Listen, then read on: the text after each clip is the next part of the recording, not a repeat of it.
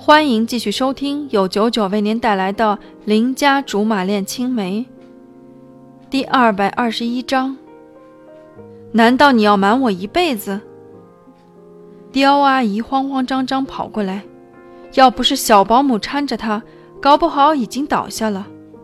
看得出，刁阿姨已经在来的路上哭了好久，一双眼睛红得直逼兔子。我赶忙迎上去，刁。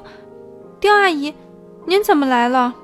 刁阿姨语无伦次地说：“小吕啊，你从小就是个诚实的孩子，你告诉阿姨，刁叔叔现在怎么样了？合着有儿子不问，拿我开刀，这不是欺负我老实吗？”好在这时候，刁晨挺身而出，挡在我前面，一五一十把刁叔叔的伤情告知刁阿姨。总之就是人在抢救，生死未卜。刁阿姨大张着嘴巴，说不出一句话。我转而安慰起她：“刁阿姨，凡事往好处想，刁叔叔一定会平安无事的。”久久之后，刁阿姨魂不附体地说：“幸好你爸爸的朋友知道情况，打电话告诉我，不然我真会后悔一辈子的。”我和刁晨不约而同惊讶了。这件事儿难道不是只有两个当事人和我们知道吗？什么时候又冒出一个刁叔叔的朋友？如果刁叔叔的朋友都知道的话，那现在医院早就挤满了探望的人，哪里还能这么清静？可见整件事情实在是太过可疑了。我和刁晨再一次想到了一处，能在背后操纵且非得把刁阿姨牵涉进来的。只有一个人，那就是曹杰，并且他这次极有可能带了同伙。见我和貂蝉都皱着眉头思索不说话，刁阿姨终于爆发了。小保姆惊恐地让到了一边。刁阿姨又气又急，痛心疾首地质问貂蝉：“你是不是想一辈子瞒着我，小陈？上次也是这样。”幸好你爸没事儿，我才忍着没说。现在出了那么大的事情，你是不是要等着你爸走了才告诉我？妈，貂蝉也急了。您听我说，我没有那个意思，只是不想您太担心。您也知道自己身体不好，现在我爸情况已经很危急。要是您再出点什么事儿，难道真叫我良心不安吗？说到这里。只见刁阿姨早已经是泣不成声，连小保姆都眼泛泪光。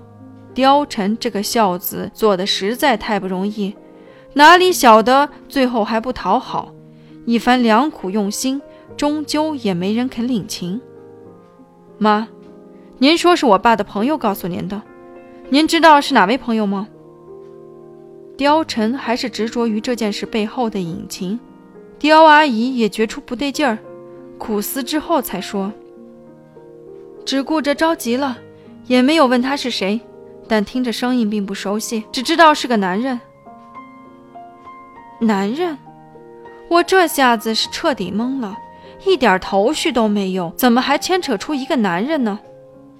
貂蝉也好似有自己的盘算，半天没说话，我们就这么等着，一直等，十几个小时之后，手术室的灯灭了。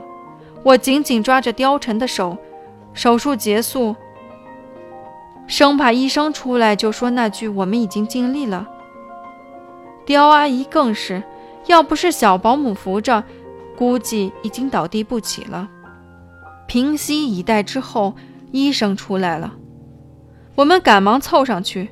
刁阿姨显得很紧张：“医生，我丈夫怎么样了？”医生不慌不忙摘下口罩。暂时脱离危险，但要在监护室待一段时间。以后的事情就看病人自己了。言下之意就是尽人事，听天命。还好，还好。貂蝉抓着我的手，略略轻了些，松了口气。刁阿姨双手合十，感谢老天保佑。等刁叔叔出来之后，我们簇拥着人事不省的他，转战重症监护室。但是我们只能到门外，于是又开始期盼下一次的探视时间。话说回来，刁叔叔今年还真是流年不利，前不久才因为心脏病发住了院，还没出来几天，就又因为交通意外进去了。难道是有小人作祟？该不该纠集公司全体人员集体帮老板打小人呢？想来想去，还不如直接揪着曹杰严刑逼供来的更直接。晚间千哄万哄才把刁阿姨送回家。我决定和貂蝉留下来守夜，折腾了一整夜，都没顾上曹杰的事儿。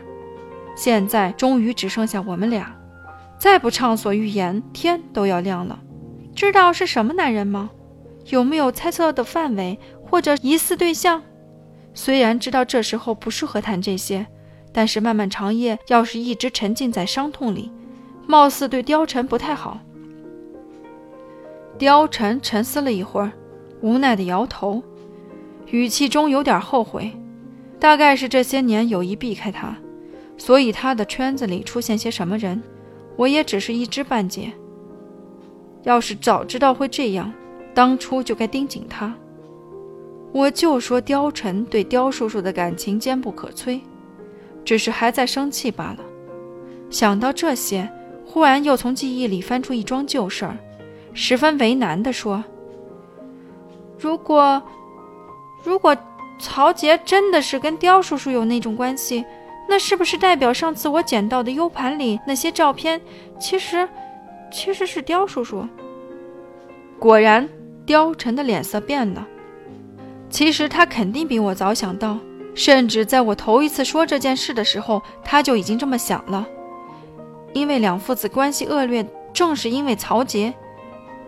即便是我都不想一语成谶，刁叔叔必须是神圣的，更何况面对这些的还是貂蝉。